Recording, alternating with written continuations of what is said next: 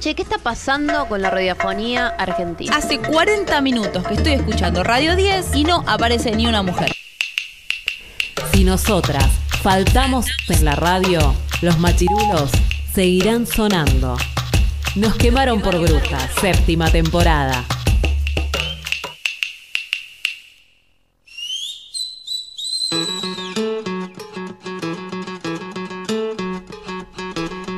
Cuarto de la mañana, pasaditas, las 9 y cuarto, tenemos oyentes, oyentas que están ya comunicándose Sí. con esta radio, con la radio presente. Podemos decir los teléfonos ahora para que nos llamen en vivo y nos dicen qué cosa, Jessica Farías. Eh, nos está mandando saludos, por ejemplo, gente del barrio. Acá de Floresta, Marcelo nos manda un beso muy grande, nos, nos acompaña con un matecito, nos está diciendo. Así que interesante, ¿no? Que la gente se levante y empiece a desayunar.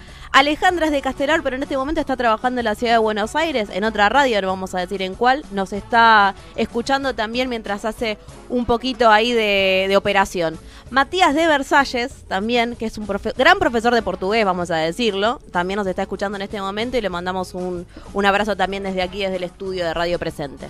Sumo a Paula, también desde Villaluro, que está escuchando y acaba de mandar un mensaje. Y para las personas que tengan ganas de comunicarse con las brujas, pueden llamar al 66 98 81 21, el teléfono de la radio presente. Ahora sí nos metemos en la información y le damos la bienvenida a Aldana Vales, periodista e integrante de Economía Feminista, que se suma aquí a Nos Quemaron por Brujas. Buenos días, Aldana. ¿Qué tal? Buenos días, ¿cómo están?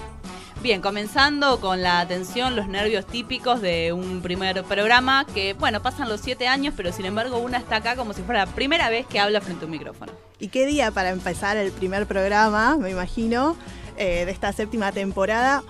Cuando mañana eh, se va a empezar a debatir formalmente, ya en, en plenario de comisiones, eh, bueno, el aborto en el Congreso finalmente, ¿no? Así es, sí, fue un marzo movidito con la presentación nuevamente del proyecto con movilizaciones y pañuelazos que han desbordado la cantidad que históricamente eh, han convocado a las feministas en la calle. Contanos un poco esto, cómo llegamos, qué se va a debatir mañana, cómo se va a organizar un debate que arranca mañana pero que tiene todavía unos meses por delante. Sí, exactamente. Bueno, yo mientras preparaba esto que, que vengo a contar hoy, que va a empezar mañana, como decía antes formalmente, pensaba el año pasado, cuando estuve acá y analizamos un poco cómo se venía la agenda parlamentaria para este año, era impensable empezar. O sea, nos imaginábamos lo mismo de todos los años, ¿no? Seguir reclamando que eh, que se empiece a debatir en el Congreso. Y sin embargo, en el verano, si bien el tema ya,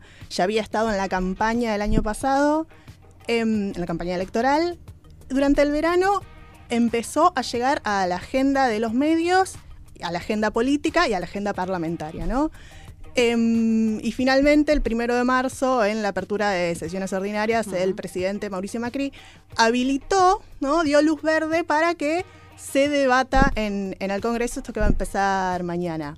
Em, bueno, ¿cómo llegamos? Es la séptima vez que la campaña nacional por el derecho al aborto seguro, legal y gratuito, y gratuito eh, presenta el proyecto. Eh, también hay otros siete proyectos también dando vuelta. Y lo que va a empezar mañana es eh, una discusión en el plenario de comisiones. Son cuatro comisiones. Está familia, está mm, Legislación le- eh, legislación penal, legislación general y salud, ¿no? Por supuesto. Eh, lo que van a empezar a hacer los legisladores es a escuchar, a escuchar eh, las presentaciones de organizaciones, por supuesto, que eh, las que están a favor, las que están en contra, de especialistas en materia de salud. Todas estas exposiciones lo que van a hacer es, bueno, brindar su posición, brindar su, su experiencia para que los legisladores vayan eh, escuchando. Lo que va a pasar, como vos bien decías al principio, es que esto va a llevar bastante tiempo, se espera unos dos meses, que, este tiempo de, de debate se extienda durante abril y, y mayo y se llegue finalmente a junio eh, con un dictamen, ¿no? ¿Va a ser el, del, el de la campaña, el proyecto? No se sabe. ¿Se va a tratar de incorporar otra cosa? No se sabe. Lo que busca la campaña es, por supuesto, que se respete ese proyecto, que, em, que lo que busca principalmente es, si vos ves el, primer artículo de, de ese proyecto, es toda mujer tiene derecho a decidir voluntariamente la interrupción de su embarazo durante las primeras 14 semanas, ¿no?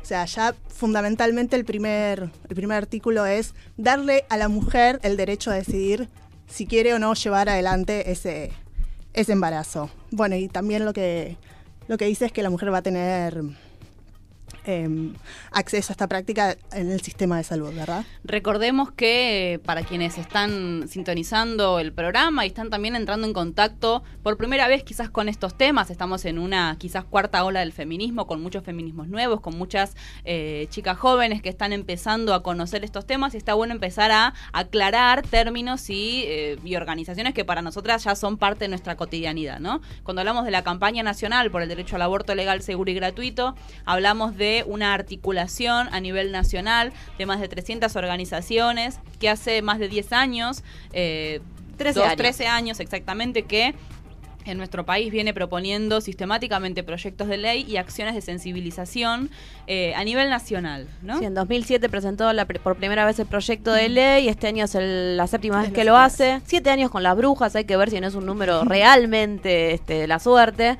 Y Aldana Sumo, ¿no? Hoy en página 12 salió una nota de Mariana Carvajal en donde contaba que Daniel Lipovetsky, que es quien preside la legislación penal, uno de los cinco diputados del PRO que ha firmado el proyecto de ley de la campaña, adelantó que va a presentar su propio proyecto, se va a sumar a los otros ocho que estabas comentando y va a incorporar el acompañamiento de un comité interdisciplinario que no puede incidir en la decisión de la mujer, eh, pero que intervendrá en el proceso y además también va a contemplar el derecho a la objeción de conciencia eh, y establece que puede ser institucional, esto es que un hospital entero se niegue, Exacto. con lo cual es un proyecto de ley que viene ahí a trabar un poco, Exacto. porque si bien dice Lipovetsky que su proyecto de ley va a tener esta, esta objeción de conciencia tan amplia, sí o sí se va a tener que hacer el aborto. Sabemos que cuando esto se da, la verdad que poder pasar a otro hospital que decida hacer una intervención, este, una intervención, la verdad que eso ralentiza los tiempos y hace que los embarazos, las gestaciones continúen cuando el deseo es otro.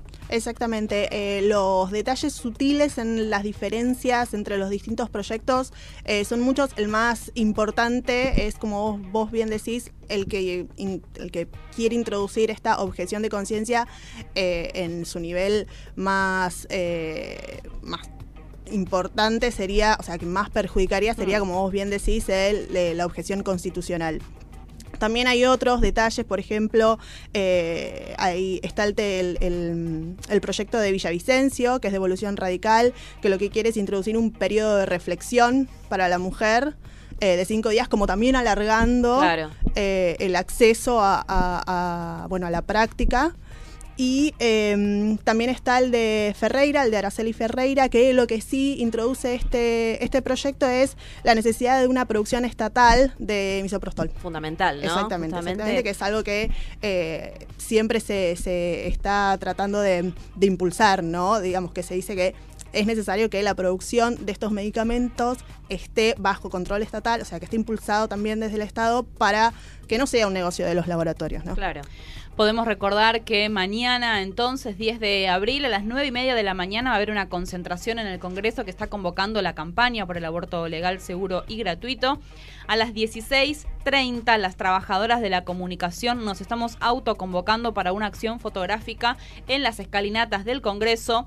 Y luego a las 6 de la tarde habrá otro pañuelazo frente al Congreso también, horario en el que calculamos estará cerrando esta primera audiencia para comenzar a debatir estos proye- el aborto como una como un derecho de las mujeres. Exactamente. Y algo que también me gustaría em, aclarar es, bueno, en qué situación está, ¿no? O sea, qué podemos esperar de ese debate. Imagínate que llega finalmente, que pasa todo este debate en el plenario de comisiones, que hay un dictamen y que llega al recinto. Bueno, ¿qué pasa?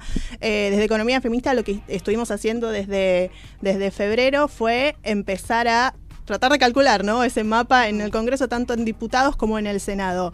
Eh, y si bien falta, por supuesto, falta saber la posición porque nunca dijo o porque no, no sé, no se sabe.